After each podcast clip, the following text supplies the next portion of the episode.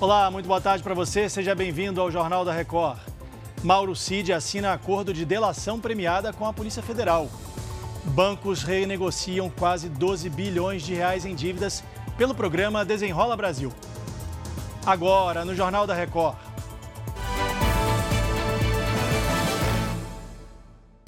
Oferecimento Consórcio Bradesco. Conquiste sua casa nova sem juros e sem entrada. O ex-ajudante de ordens de Jair Bolsonaro, Mauro Cid, assinou um acordo de delação premiada com a Polícia Federal. A informação foi publicada agora há pouco no portal R7.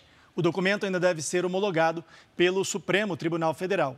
Preso desde maio, Mauro Cid é suspeito de participação em uma tentativa de golpe de Estado e num suposto esquema de fraudes em cartões de vacinação. Cid também é investigado no caso das joias e dos atos de 8 de janeiro.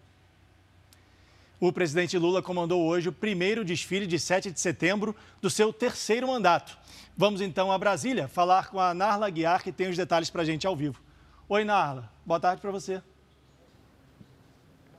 Oi, Leandro, boa tarde. A celebração ocorreu em segurança, sem protestos e com um desfile presidencial em carro aberto. Além da apresentação de militares, estudantes e a tradicional Esquadrilha da Fumaça, o evento contou com a participação do Zé Gotinha, mascote do Ministério da Saúde. O presidente Lula não discursou.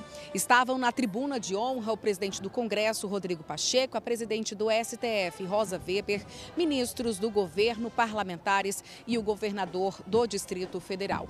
O evento reuniu cerca de 30 mil pessoas. Leandro. Vou continuar em Brasília aí com você, Narla, porque o desfile do presidente Lula embarcou, depois do desfile, ele embarcou para a Índia, onde vai participar do G20, é isso? Isso mesmo, Leandro. O presidente Lula embarcou por volta das 14 horas, hora de Brasília. Lula chega à capital Nova Delhi amanhã e participa do encontro com os presidentes das nações mais ricas no sábado. O presidente deve discursar principalmente sobre os temas como o combate à fome, a luta contra as mudanças climáticas e a guerra na Ucrânia. Leandro. Tá certo, Narla. Obrigado. Boa tarde para você.